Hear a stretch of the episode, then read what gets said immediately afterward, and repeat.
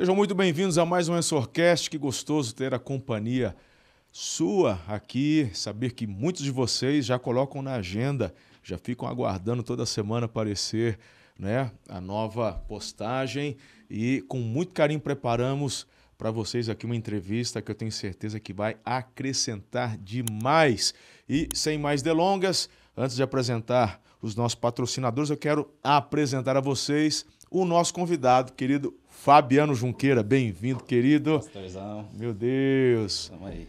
Tranquilo? Tudo bem? Tamo aí, tamo aí. Também pastorzão Giovanni, Boa. na pegada aí com a gente. Vamos que vamos para mais um. Hoje nós vamos conversar sobre empreendedorismo, Bom demais. empresariado. Nós não somos cartomantes, mas vamos tentar a- prever alguma coisa de futuro. Aliás, A dor de não- barriga de é, todo mundo das não últimas somos semanas. cartomantes, mas somos profetas, poxa vida.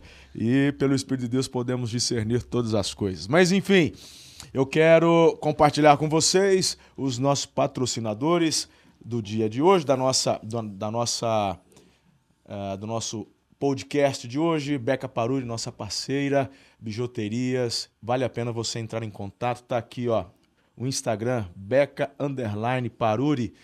E também o telefone, o site. Entra aí em contato, tenho certeza, tem muita coisa linda para vocês conhecerem e mergulharem nessa, ah, nessa área aí que eu já sempre estou dando uma olhadinha lá no, no, no Instagram deles, é fantástico. Cada vez eles têm um produto diferente, enfim, vai lá que vale a pena. Natal chegando, né? Exatamente, amigo. Exatamente. Essa é a, essa é a visão. É, os Strong Brothers, né? É, Já cada- agradar a patroa. Mas Fica a dica aí, né? temos também reservatórios Canaã. Então tá o GC aí embaixo. é, reservatórios para empresas, fazendas. Vale a pena também você conhecer. Pessoal lá fantástico. Tem um negócio bacana para vocês. Não feche nenhum orçamento em outro lugar sem antes conversar com o pessoal aí do- dos reservatórios Canaã. Vamos para cima ou não? Bora. Que o Senhor Vamos nos conversar. ajude. Vamos conversar. Amém, amém, amém.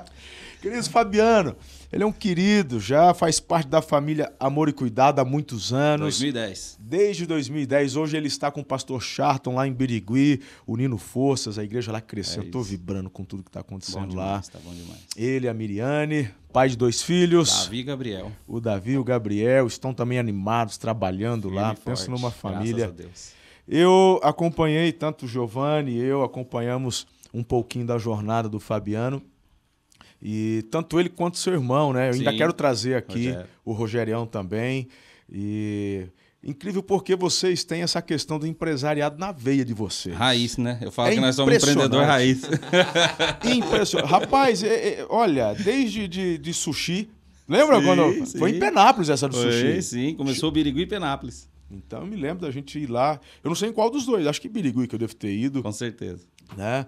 E enfim, mas eu queria que você contasse um pouquinho da sua história e desse para os nossos queridos que nos assistem e nos ouvem aí um pouquinho dessa do começo e do que explodiu, que foi Legal. na área de, de, de comunicação, telecomunicação, telecomunicações exatamente. e tal. E depois a gente quer conversar um pouquinho sobre, porque também eu já sei que você hoje, inclusive, tem se lançado para poder ajudar estes que estão no início e aqueles que já estão na jornada há muito tempo, dando Exatamente. também conselhos, assistência. A gente quer chegar lá. Mas fala um pouquinho da sua Vamos história, lá. Fabiano, por Legal. favor. É, eu, eu acho que eu descobri essa veia empreendedora, mesmo sem saber, porque na época não se falava nisso, né? É, o empreendedorismo parece que é um termo novo para nós. Eu que sou velhão. E... Mas logo nos meus 15, 16, 17 anos, eu acho que Deus começou a plantar no meu coração. Eu ainda não era cristão, mas eu, eu, eu sei que isso já era Deus tratando de liderar pessoas. Eu tinha algo assim, um sonho de. E, e- e não era muito claro a questão de ter uma empresa. Eu percebo pessoas hoje com sonhos bem definidos. Sabe, eu quero ter uma empresa assim, com tantos funcionários, eu quero morar numa casa tal, eu quero ter o carro tal. E essas pessoas me procuram hoje e, e às vezes sai até um pouco frustrada porque eu falo, cara, eu nunca sonhei com isso aí. Só que eu vivi muito mais do que isso sem ter sonhado. Uau. E o que eu sonhei era liderar pessoas.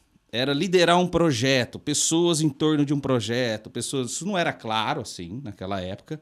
Hoje eu consigo fazer essa é, significar dessa forma, olhando para trás. E tanto que eu saí para tentar algumas faculdades lá, assim que eu terminei o terceiro colegial. E acabei passando aqui na Toledo em Direito e comecei, para ser sincero, para agradar a mãe. Uhum. Minha mãe, o sonho dela era ter o filho advogado e eu entrei nessa. Como nada do que eu vi, olhando ali para o terceiro colegial, eu fiz até. Foi o único ano que eu fiz em escola particular, era um, um intensivão de cursinho e terceirão junto. Foi muito bom para mim nessa época. Mesmo com todos os testes de, de, de aptidão, eu não, eu não me encontrava em nada daquilo que eu vi nos cursos de graduação. E entrei para fazer direito. Mas logo em seguida apareceu uma oportunidade. É, meu pai ele era funcionário do Banco do Brasil, concursado. Saiu um plano de demissão na época. Ele tava, não estava satisfeito com a situação na época. Ele pegou aquela grana e saiu para empreender. Uau. E nessa jornada, eu estava com 17, 17 anos. é, ele comprou dois negócios: uma carvoeira no Mato Grosso e uma loja de material elétrico em Birigui. Interessante porque a gente tem, o Giovanni e eu vamos lançar um livro sobre gerações no começo do ano, né, Gi? Se Deus Fevereiro, quiser, se fevereiro. E a gente tem falado sobre é, características dessas gerações. E a geração do teu pai marca justamente um conservadorismo que aponta certeza. mais para a estabilidade. Exato. E de repente ele abrir mão disso para empreender, dá para ver. Ponto fora da O curva. É um pior ponto ainda, fora da curva, E tem, tem um, tem um, assim, para a curva ficar mais acentuada, não era do perfil dele. O meu pai nunca teve um perfil empreendedor, é, é, desse empreendedor raiz que eu tô falando, de enfiar a cara do zero num negócio e começar. É, ele sempre foi um cara muito inteligente, muito estudioso, mas sempre sendo direcionado em torno de um projeto, né? E por isso que eu creio que tudo tem a mão de Deus nas coisas, né? É, não era da característica dele, ele não estava mais satisfeito com o estresse, mas assim, estresse, ansiedade, essas coisas aí você vai passar em qualquer lugar. Depois ele descobriu que ele não tinha tanto estresse assim lá, né? e aí ele decide sair. Então nem, nem ele sabia muito o que estava fazendo, na minha opinião. E quando ele saiu, ele pega um moleque de 17 anos, eu sou o filho mais velho de três, é eu, o Rogério e o Lucas, e fala, ó, tem um gerente lá na loja, você vai tocar a loja com ele. E eu me apaixonei pela ideia, falei, rapaz, é isso que eu quero. Mergulhei. E ele foi pro Mato Grosso tocar a carvoeira dele lá.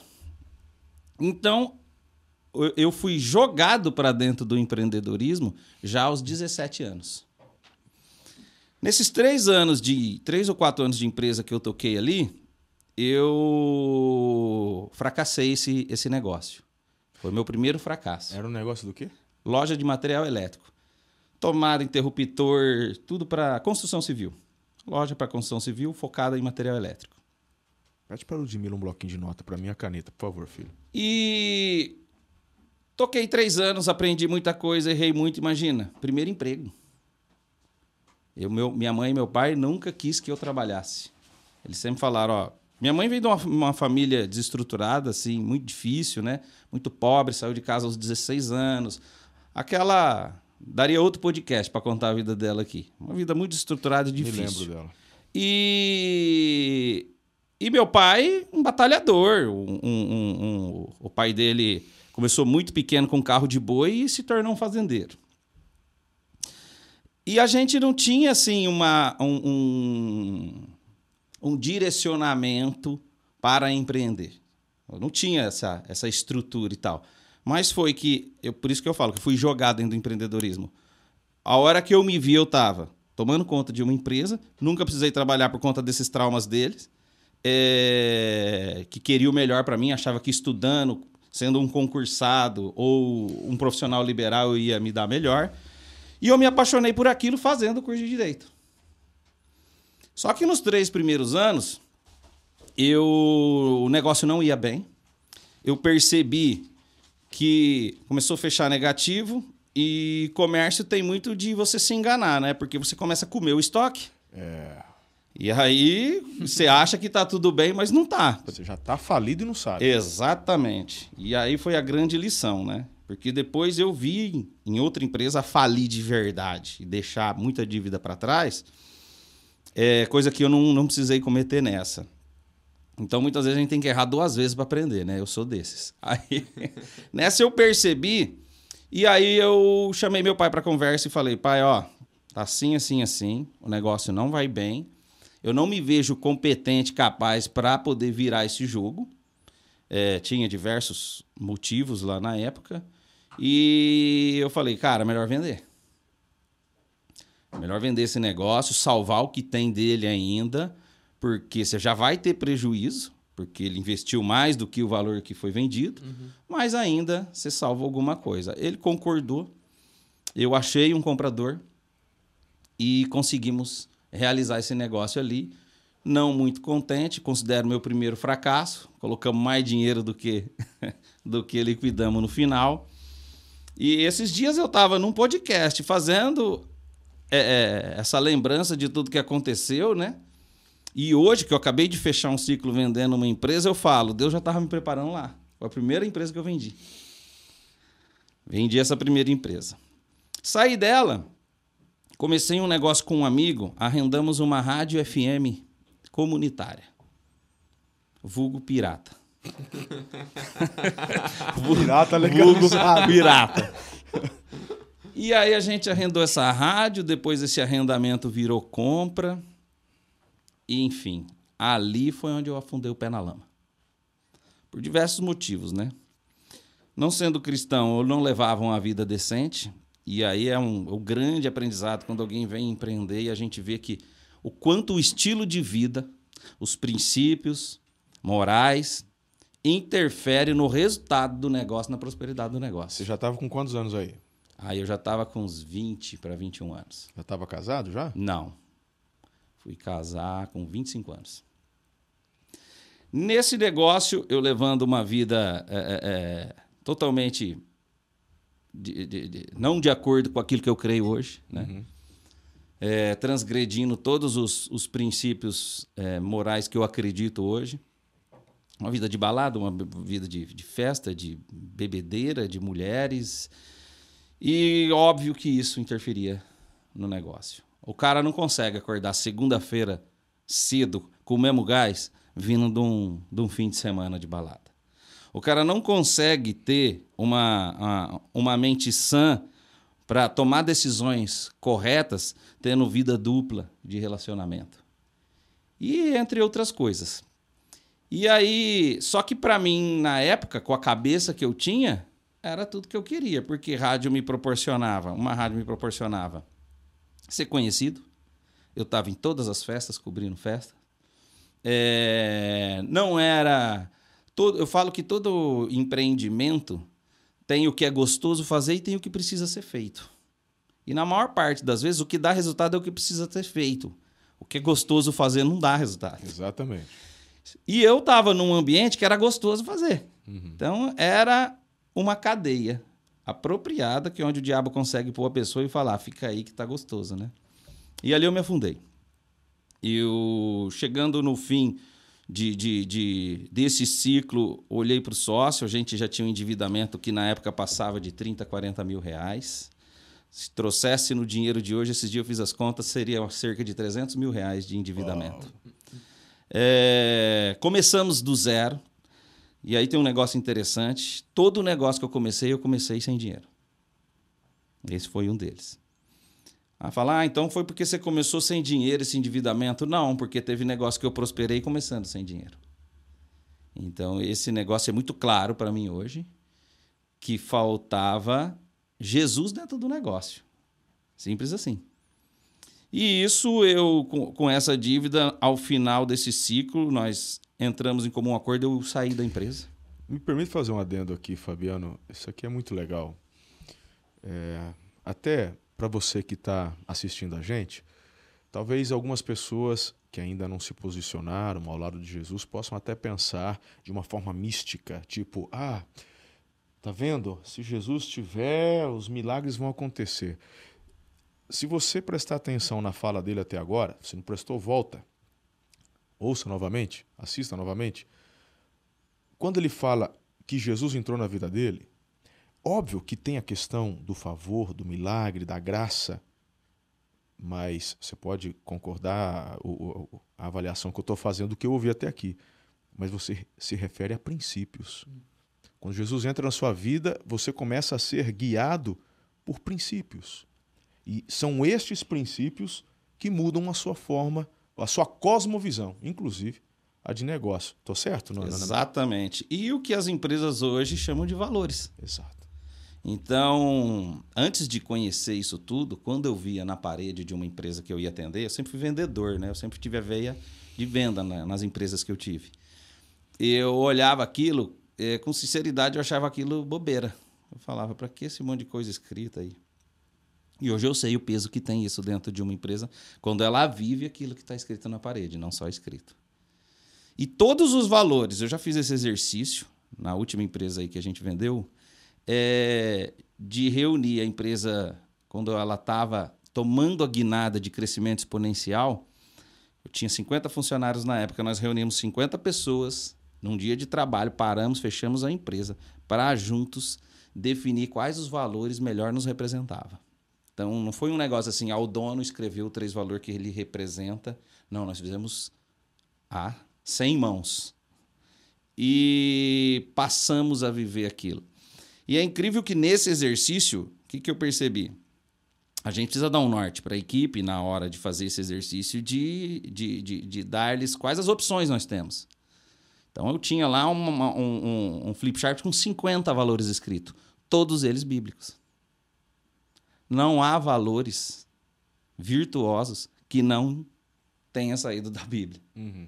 Então é muito prático a gente não precisa ir para o metafísico. No físico, a gente já consegue enxergar a mão de Deus né, nos, nos negócios. Perfeito. Voltando nesse fechamento de ciclo aí, chamei o sócio e falei: Ó, para mim não dá mais, o que nós vamos fazer? Vamos fechar? Não, eu vou continuar.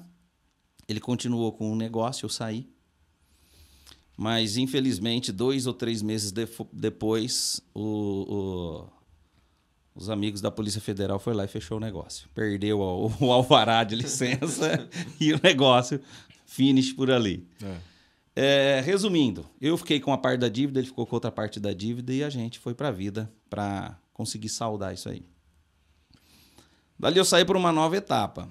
É uma outra uh, etapa da vida, porque mesmo sem dinheiro, quando a gente está endividado, quebrado. Rapaz, desculpa, minha cabeça funciona de um jeito. Carvoaria do teu pai deu certo, cara? Tô, tô, a carvoaria deu, mas ela tem um final, né? Porque você compra uma reserva para ser explorada, é, tira tem... todas as licenças. Quando corta o último pé de eucalipto, acabou. Virou churrasco, cinza, acabou. Mas foi, é, essa aí ele empreendeu bem. Empreendeu deu bem, deu acabou, certo. mas deu, deu certo. lucro. Foi bom, foi bom, foi bom negócio. Legal. Eu, eu percebo que quando é, é, nesse, o aprendizado, o grande aprendizado nesse grande endividamento que eu entrei é o quanto antes você reconhecer que está quebrado, mais cedo você sai. Boa. Repete isso daí pro pessoal, olhando na câmera aqui, ó. O quanto aqui, antes, na, na, um, na, um, manda o ali. quanto antes você reconhece que está quebrado, para você, para sua família e para os credores, mais rápido você vai sair do buraco.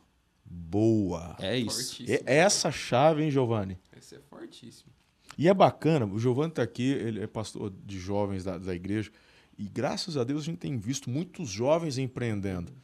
É, é bacana a gente poder pontuar algumas coisas, Fabiano, e, e conversar já a respeito, porque a, talvez seja a experiência de algum desses jovens. Sim, Sim. com certeza. Eu não estou pensando só no empresário já maduro. Não, não, não, não.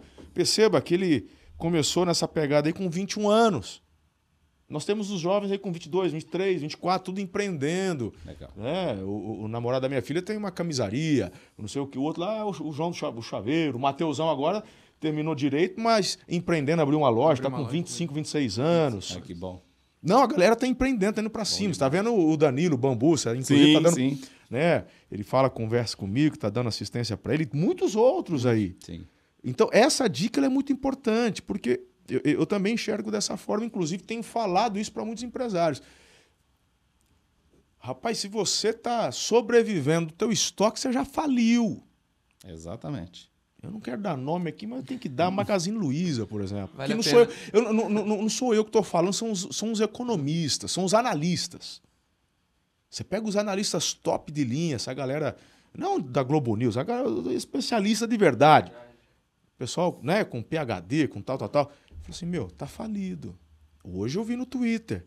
Ela sofreu mais um prejuízo de cento e tantos milhões esse ano.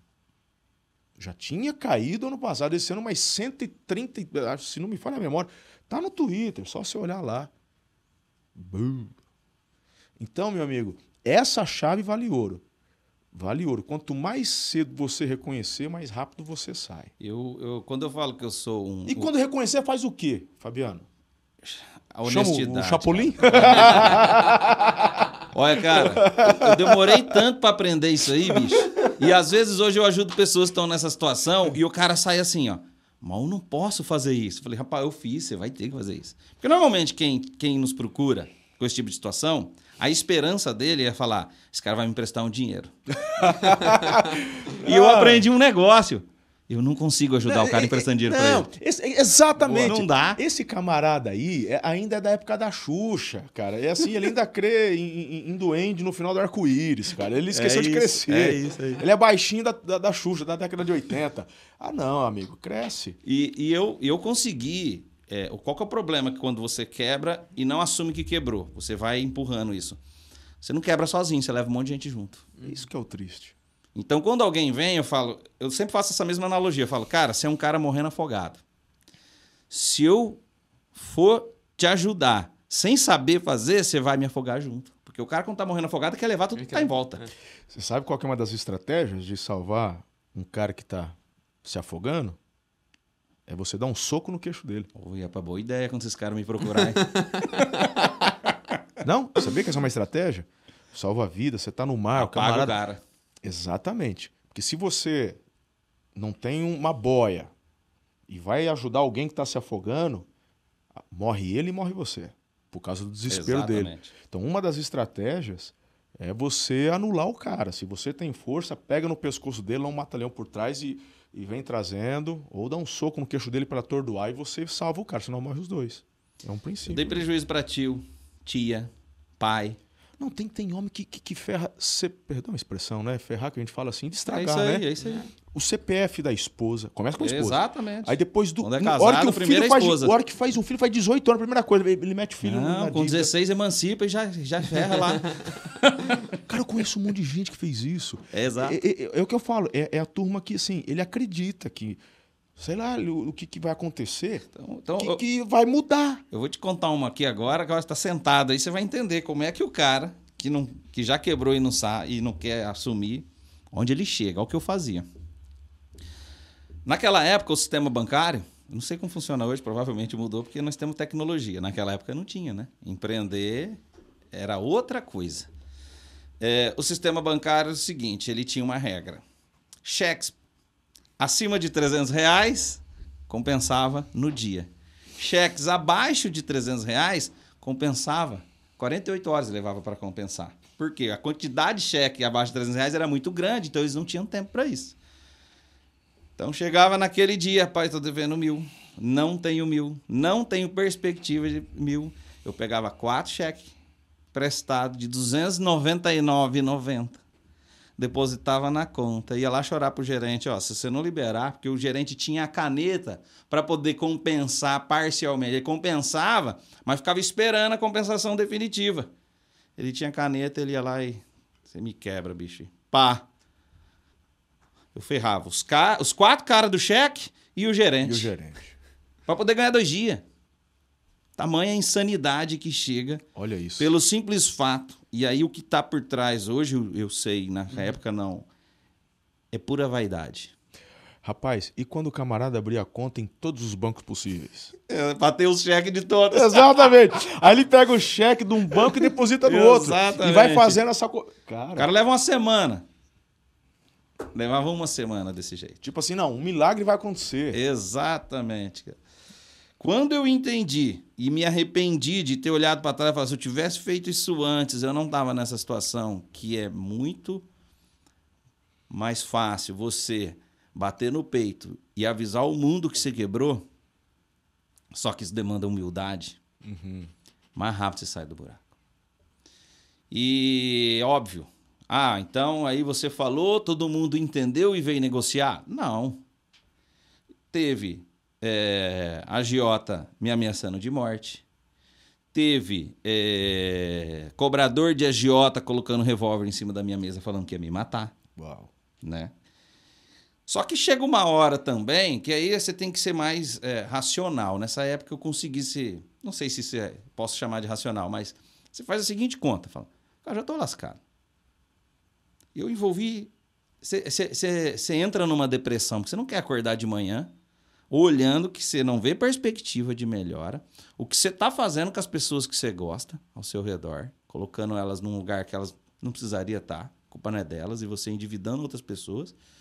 E tendo que enfrentar esse tipo de situação, você eu, eu olhava e falava: o que, que eu tenho a perder? O dia que ele colocou a arma assim, eu falei: cara, se você me der um tiro, ser sincero, você resolve o meu problema.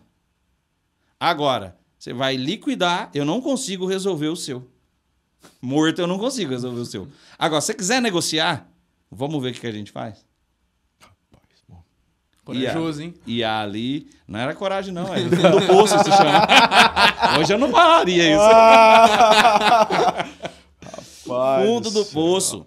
Esses dias um amigo me procurou. Agora, vamos aplicar o que você já falou? Porque para mim a frase até agora é essa. Quanto antes. Ou seja, se você tivesse visto logo no início, não tinha agiota. Não tinha. Não tinha, Jota. Não tinha ameaça, não tinha Não, depressão. na época era 12% ao mês. Entendeu? E assim, essas coisas assim, tanto para saldar dívida como para ganhar dinheiro, essas coisas maravilhosas que algumas pessoas acreditam, né? 10, 12 por mês, não dá para pagar e nem para ganhar. Esse número não existe, gente. Não, isso é ridículo. Esse número não existe. Eu vejo gente entrando em pirâmide de dinheiro, essas coisas aí para ganhar. Fala, quanto? Deus. 12 por mês. Fala, cara, se, se o negócio rende 12% ao mês, por que, que ele precisa do seu dinheiro? Não, não, não tem gente que é bobinho, né? Cara, 12% ao mês não tem com conversar. Não, não, nem para pegar emprestado e nem para dar emprestado. Fabiano, e, e eu apanho, eu não sei porquê, cara. Eu meto as caras. É que eu, pastor, né? Eu fico com dó das ovelhas, cara. Eu fico com dó porque, é, assim, o pessoal acredita mesmo. Acredita. Aí eu vou nas minhas mídias sociais, falo no púlpito, os caras malham. A, a galera que já tá infiltrada, que já tá lá fazendo. Aí me chama de não sei o quê, papapá, papapá, papapá. Fala, gente, não é que eu tô criticando, eu tô alertando, é diferente. Não existe almoço grátis, amigo. Não Não tem. existe. Ou paga agora ou paga depois, se liga. Tem, não tem. E é matemática pura, pô. Se o cara tem uma fonte de Aí, receita. aí, aí, por exemplo, esse método que você está falando, ele falou assim: ah, não é pirâmide. Amigo, Ponzi, vai estudar. Tá? É o Exatamente. método de Ponzi. É, o camarada não, tem, não estuda, não sabe, não tem noção. Toma o tombo, né? Tá aí, né? Exatamente. né? Não, é o que eu falo. Se o cara tem uma fonte de receita que gera mais de 12% ao mês, porque precisa tirar o dele também, por que, que ele não tá pegando a 3, 4 no banco? Ele quer o seu dinheiro. Não faz sentido nenhum. Nenhum. Nenhum, nenhum. E, e o grande aprendizado aí, cara, é esse de você assumir o quanto antes. Só que não é fácil isso também. Porque o que está por trás sempre é uma emoção e um sentimento. Né? A gente tenta ser prático ao empreender, mas o que direciona o negócio é emoção e sentimento. O que está por trás, ah, por que, que a gente protela tanto? Ego, status e vaidade. Ninguém está afim de levantar a mão e falar, eu fracassei. Hum. E quanto mais tempo você leva para assumir o seu fracasso, maior vai ser o seu fracasso. Não tem, não tem outro caminho. Fechei esse ciclo e entrei numa era de agora eu preciso resolver o problema. Todos sabendo que eu tinha quebrado, rádio fechada. Eu saí para para fazer um trabalho autônomo de gravação de espera telefônica. Como eu tinha sobrado uns cacarecos da rádio lá, uma mesinha de som, um Pentium 100, Pra quem não sabe, Pentium 100 é computador, viu? Uau. PC, desktop, Pentium 100. Mexeu com desse, João? O que mais me dá desespero é que eu sei o que é Pentium 100. Essa turma não sabe, Eu cara. pra vocês eu não O sei o que é isso, não. desespero É saber o que é isso. Pentium 100, rápido. que é Famoso Pentium beleza. 100, cara. Não vou lembrar os programas, mas é os que tem até hoje, os que são de Forge, é um programinha. Uau. Eu tinha o contato dos locutores. O que, que eu fazia? Sempre fui vendedor, como eu disse. Saí batendo em todas as empresas de Birigui que tinha espera telefônica ou poderia ter, que tinha PABX. Toda empresa que tinha lá mais de 8, 10 ramais tinha um PABX. Eu vendia esse serviço pro cara. E eu lembro o preço. Vendia, ó, 300 reais. Você vai ter aquela moça ou aquele moço com aquela voz aveludada falando: Olá, você ligou para. Como é que chama o patrocinador aí? A Beca Beca Paruri. Você ligou para a Beca Paruri. é um prazer ter você aqui conosco. Era chique na época, isso aí é, era é, muito, é, é. Espera telefônica. Não, eu lembro quando eu vim pra igreja aqui lá em 2008, eu falei, gente, tem que ter uma, uma mensagem dessa. Ainda era aquele eletrônico. Eu ainda estava nessa vibe. aí. E eu comecei a fazer isso e, e dava um bom dinheiro. Vendia por 300 reais, pagava 5 no, no, no CDzinho, 30 pro locutor, pegava o resto. O que, que eu fazia com o resto? Eu passei três anos, dois ou três anos, sem comer um lanche, sem sair de casa, só trabalhando de segunda a segunda, para saldar as dívidas. É outro aprendizado. Coisa de homem também. né? Não dá. Você não vai prosperar se você não consertar a cagada que você fez. Boa. E ali eu passei dois, três anos difícil. Essa é a segunda frase. A gente só tem que, assim, que deixar mais bonita, É, né? tem que tirar uma palavra. Tem que tirar, tirar aí, mas assim, pra a poder... porcaria que você fez. É. né, vão, vão tirar o- a- a- ali por, por- pelos erros. Refaz ela aí, olhando na, na, na câmera 1. Pega a dica aí, meu lindo, por favor. Já é a segunda chave. A primeira, o quanto antes. Isso aqui é legal, hein, cara? Muito. O quanto antes você reconhecer que, que, que faliu, mais rápido você sai. A segunda, não. Pra lembrar a segunda agora. A, se- a segunda é da cagada. A segunda você volta 30 segundos no Se YouTube você, aí, se você, se você não consertar Os erros. os erros do passado, as coisas que você, que você deixou pra trás, você não vai prosperar. Ponto final. Não adianta. não adianta. Aí, meu amigo, a, a gente. Aqui tá um ponto que eu tava ali para falar e passou. Quando eu olho para tua história, a gente consegue deixar muito bem distinto dois tipos de pessoas: o malandro Exatamente. e o cara que quebra. O malandro, ele vive para passar os outros para trás. Que se lasque, devo, não nego. E também, meu amigo, não é de pagar quando puder, eu vou pagar nunca. Não paga. O malandro fala, vai atrás dos teus direitos. Exatamente. Só que aí, a gente está falando de princípios. Não vai prosperar. Porque aquilo que você planta, você colhe. Exatamente. Não é por acaso que ele está hoje aqui gravando. E se ele tivesse lá ainda pagando as dívidas, ele não estava aqui gravando. Exatamente. Então, se ele está aqui gravando, amigo, é porque ele tem coisa para falar. A gente não vai chegar ainda. No, no- Exatamente. Então, se liga, por favor. Olha para o teu passado, põe em ordem. É o conselho de Isaías para o rei Ezequias. Põe a tua casa em ordem. Põe tua casa em ordem. Então, isso aqui é muito importante, porque se você não tem essa visão, você tem falha no caráter. Três anos. O cara, o cara jovem, meu amigo. Quantos anos você tava na época? Foi ali dos 21, 21 22 a 25. até os 23, ainda 24 não, anos de ainda casar. não casou. Eu tô, tô acompanhando a linha do tempo exatamente, aqui. Exatamente. Tô acompanhando a linha do tempo. O cara ficou três anos sem comer o lanche. Acabou de falar pra gente, exatamente. pô. Ou seja, trabalhando pra pagar a dívida. Ficou de homem. Isso aí ele aprendeu foi em casa, com a mãe, com o pai. E, e, e você vê que em casa eu não nasci num, num- num lar cristão, e, mas os princípios cristãos formam pessoas mesmo quando ela não está na igreja. E ali, isso aí foi o combustível que eu encontrei para continuar, porque chega um momento assim que você perde um pouco a, a- questão do propósito. Não se falava de propósito naquela época, eu nem sabia o que, que era isso. Mas está internalizado. Então ali eu tinha um propósito naquela época. Eu preciso honrar quem eu passei para trás. E isso aí dá uma energia, cara. Não tinha tempo ruim, acordava cedo, dormia tarde, tá.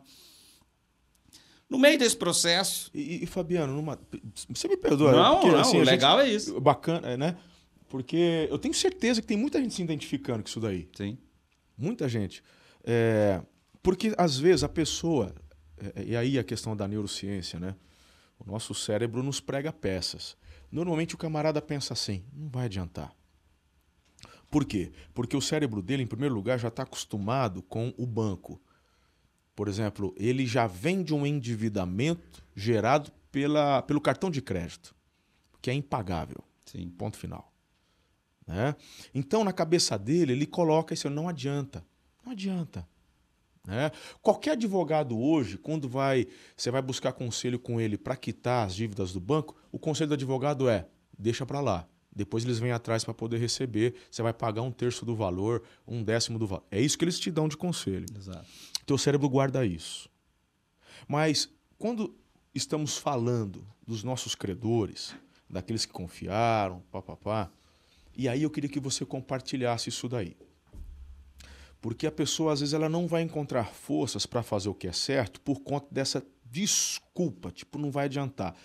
Estes credores que viram o seu esforço te escalpelaram ou depois começaram a contribuir, tipo, aguardar, negociar? Não, estou vendo que você está fazendo a sua parte. Olha, vamos tentar fazer algo aqui que não seja nem. Como é que foi essa experiência? Ah, eu acho que é a dica pros credores. Os que entraram primeiro na Boa. lista. Quem entrou primeiro na lista? Os que estavam dispostos a negociar. Legal, olha Porque aí. quem não estava disposto a negociar, eu olhava pro cara e falava, cara, eu não consigo te pagar. Então é você, simples. Boa, você que é fornecedor de matéria-prima, nem todo mundo é mal intencionado. Exatamente. Às vezes o cara quebrou por conta de. Quebrou. Tá aqui, dica fantástica. Exato. Terceira chave. E aqui. ali a gente começou a, a, a fazer uma lista. Eu, eu, eu fiz duas listas. Lista do que, de quem e quanto eu devia. A outra lista, o pessoal chama na, nas startups o produto mínimo viável, né? Eu, é vida mínima viável. Quanto eu precisava para ter uma vida para viver só. Que era o quê? Era pagar, eu precisava de uma moto para poder fazer esse trabalho. Então, pagar o financiamentinho da moto, no nome dos outros, que já não tinha mais nome. Pagar o combustível, pagar os recursos ali, do, do, do- os custos daquele microempreendimento. É, e ali no fim do mês fechava a conta, eu tirava os meus custos, senão eu não trabalhava o mês que vem, que é outro Claro, erro. claro. Se eu sair pagando todo mundo, eu Comeu travo. a semente, acabou. Eu travo. Tem Não pode comer semente semente. Exatamente.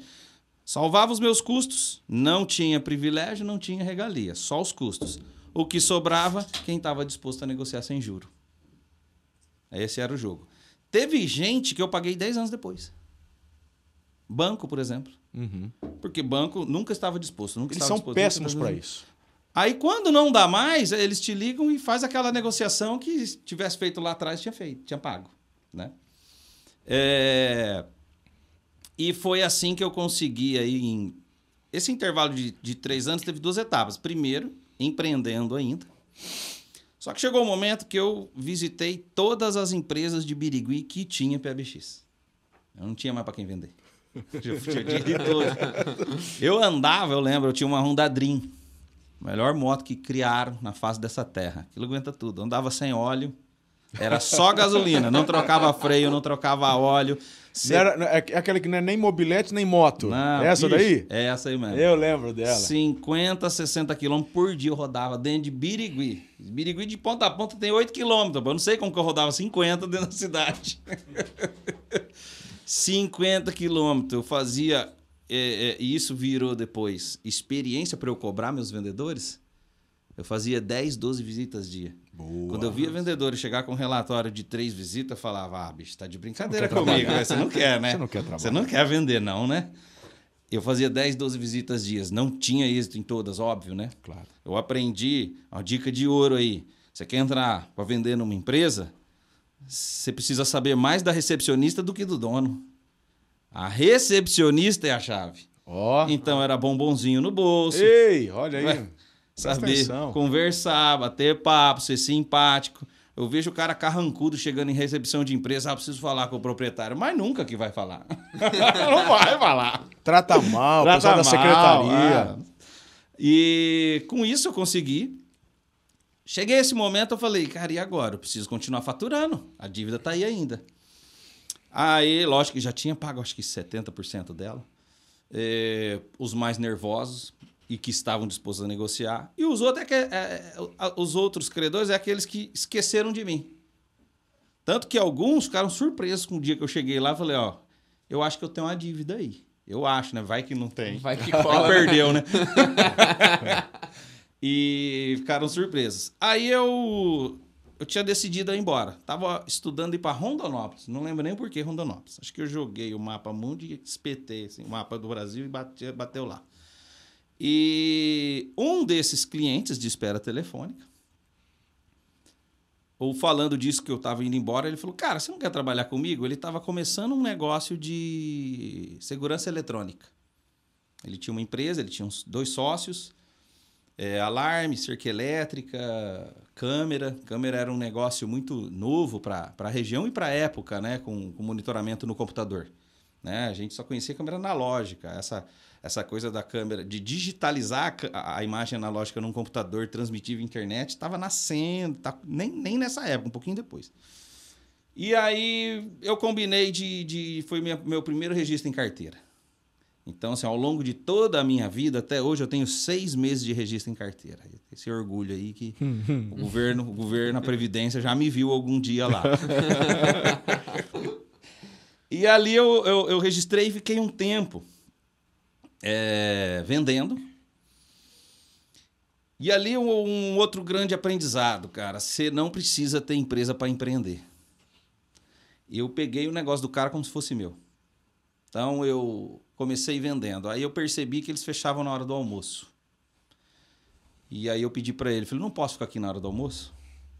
Porque eu vivia de venda externa. Falei, pô, na hora do almoço, provavelmente as pessoas ligam para cá. O telefone tá tocando aí, ninguém atende. Eu quero essa venda. Pode ficar. Então, ao invés de fazer o almoço, eu ficava lá Mandava no horário de almoço para fazer venda. Marmitinha atrás da mesa e é, enquanto tava, fechava e ia todo mundo embora, ficava eu lá. Dali a pouco eu não estava só vendendo, porque o, o, o vendedor, eu pego muito no pé de vendedores. Cara, você. Aquele vendedor malandrão da década de 80, aquilo lá acabou na década de 80. Não existe mais. Ninguém é mais bobo. Principalmente depois da internet. Então o vendedor, ele é, ele é um generalista. Que, um consultor que precisa conhecer a fundo aquilo que ele está vendendo. É isso, gente. E aí eu mergulhei nisso. Nos intervalos que tinha ali depois da hora e às vezes no horário de almoço, eu, eu tava aprendendo com a equipe técnica como que configura uma central de alarme, como que configura uma câmera, como que é uma instalação, o que, que é uma fonte, centro positivo, centro negativo. E aí eu comecei a entrar na área técnica. Entrando na área técnica, além de fortalecer as minhas vendas, eu comecei a aumentar a venda e, e eu tinha um salário muito fixo, muito baixo e eu vivia de comissão.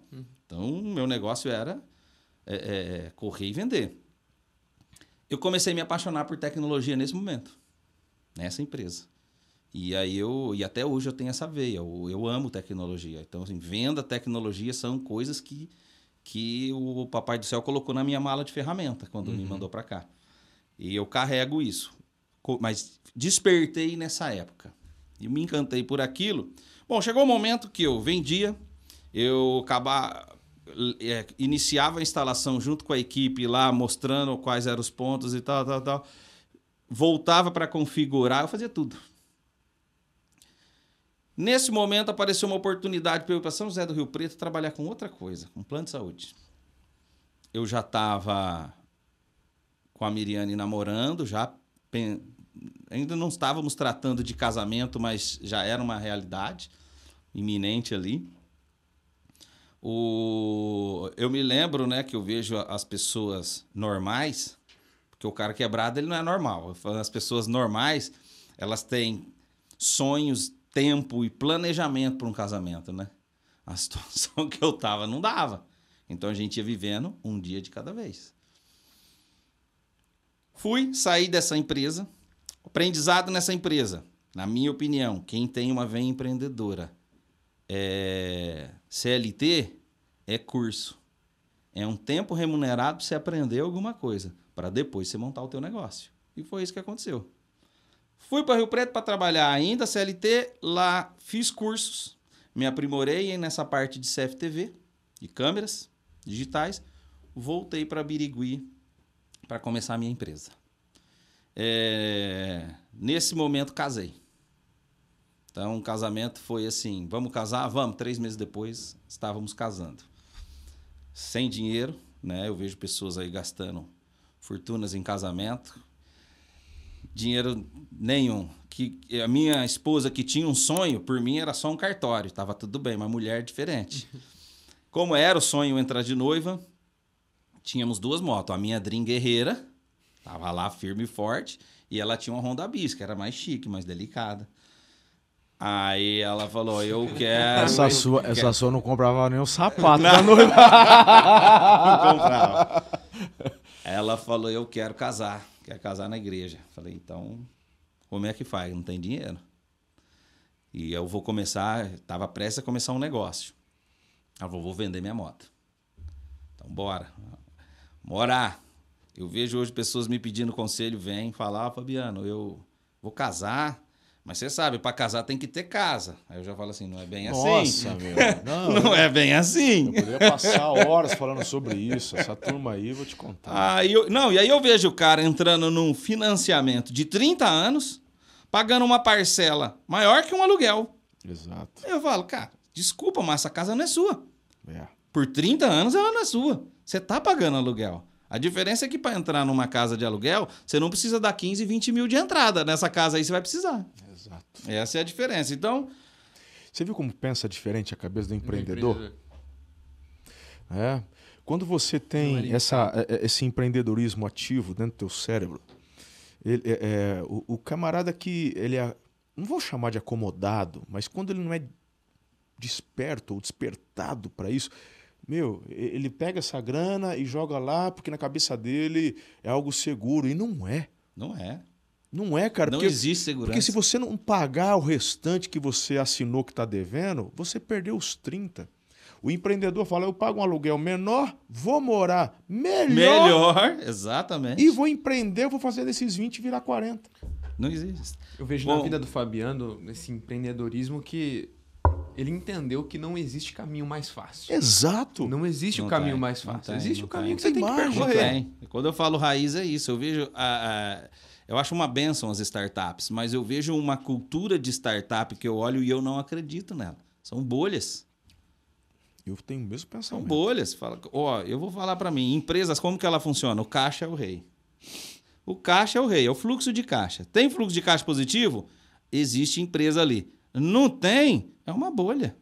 Então, essas empresas, que é normal isso muito nos Estados Unidos e aqui no Brasil, óbvio que algumas dão certo. Mas a gente vê casos de empresas que, salvo engano, até pouco tempo atrás, o Uber não tinha dado um mês de lucro. Tirou da minha boca. Eu tava com o Uber Como aqui para soltar. cara? Como que pode? Aqui, ó, tava aqui na boca para falar. O Uber é um ótimo exemplo. Exatamente. Aí é óbvio. Um monte de gente vai ganhar com isso. É igual governo isso aí. É igual governo. Coisa sem dono, que é um monte de dono que você não sabe quem é. É uma SA, Sociedade Anônima, o próprio nome já diz. O bicho beneficia um monte de gente A hora que entra na especulação. de repente quebra. Exato. É isso. A hora que entra na especulação, entra um monte de sanguessuga e, e, e, e, e a hora que vira mexa, aí quem sai primeiro é o que, é o Exatamente. que saiu ganhando. Exatamente. Eu, eu já, já sou. Não sei empreender nesse mercado. O meu negócio é fluxo de caixa. Eu vendi tanto, gastei tanto e quanto sobrou. Isso é empresa para mim. Gente, vamos fazer o seguinte. Vamos fazer o seguinte. Vamos encerrar esse podcast fazer a parte 2? Porque assim, você não tem ideia do monte de coisa que tá na minha cabeça para a melhor parte desse podcast. Tem a melhor parte, ainda está. Essa aqui é só o começo, isso aqui é só a estruturação. Eu quero. Tem muita coisa. E outra. É, você vai fazer um compromisso comigo aqui de voltar mais vezes. Porque a gente tem que sempre, entrar na sempre. parte agora de discipular essa turma aí. Você tem muita coisa boa para compartilhar. Então, mas já vamos já agora. Agora, já vamos emendar. Em vez de fazer um podcast, que a galera não fica duas horas Não dá, não dá. Então, vamos encerrar essa primeira parte. Então faz o seguinte, primeira coisa você vai fazer agora. Ah, vai ativar a notificação, porque eu sei que você já gostou. Você já gostou dessa primeira parte. Se você não apertar o sininho da notificação, tu vai perder a parte 2. Vai, Poxa vida, olha, a melhor parte vai ser na semana que vem. Fechou? Então, o que que eu quero fazer com isso? Já ensinar a você paciência e perseverança. São questões fundamentais, porque eu anotei, inclusive, uma quarta chave. Outras virão, mas eu vou deixar para colocar na parte 2 essa quarta chave aqui, ó. Tá? Vou só relembrar as três. Vamos lá. A primeira que ele lançou. Ativou a notificação? É só apertar. E já, você está seguindo o canal aí, né, meu lindo? Ativa aí a notificação, assina o canal. Você ajuda a gente no. no- como é que fala aí? No, no engajamento, né? o Pra YouTube galera. entende que é importante. Não esquece do like também. O like é O importante. like é fundamental. A gente percebe que o pessoal tá assistindo, o pessoal tá se inscrevendo não tá deixando o like. Mas o que, que custa, poxa Custa vida? nada, Apertar o joinha aí. Aperta aí o joinha. Tá fazendo Tá nada mesmo. O negativo não, hein? Se não gostou também, só muda, mano. Não, mas pode apertar também, dá engajamento do mesmo jeito. né? Ah, mas é fere, né? Não aparece. Não aparece não mais, aparece né? pra nós. É, só vocês? É. Então tá bom. E compartilha, tá? As três chaves para relembrarmos do que falamos, não de tudo que falamos, mas foram três pérolas que surgiram durante esse primeiro Ensorcast com Fabiano Junqueira. O quanto antes você assumir que quebrou, mais cedo você sai do atoleiro. Boa. A segunda chave, a segunda pérola, sem consertar os erros do passado, você não prospera no presente e no futuro. E a terceira chave foi uma dica para os credores, você que é fornecedor e de repente alguém para quem você fornecia quebrou. O quanto antes você for sentar para fazer os acertos, mais cedo você recebe. Exatamente. Não seja o último, seja o primeiro. Exatamente. Galerinha, ó, tamo junto. Dá uma palavrinha final, porque sempre tem um- um- uns desobedientes que vai acabar perdendo a parte 2. Quer dar uma palavrinha final agora aí? Bom turma? demais, bom demais estar aqui. Isso é só o começo, como o pastorzão já falou. E o grande lance vem no próximo, que é a virada de chave. Exatamente, né? Como é que acontece? Como é que saiu desse atoleiro na hora que a, que a roda encontrou tração e o negócio estilingou pra frente? E eu tenho um monte de pergunta pra fazer. tá empolgado de ir? Vixe. Rapaz. Então, Beca Paruri. Reservatórios Canaã. Beijo no coração. Até a próxima.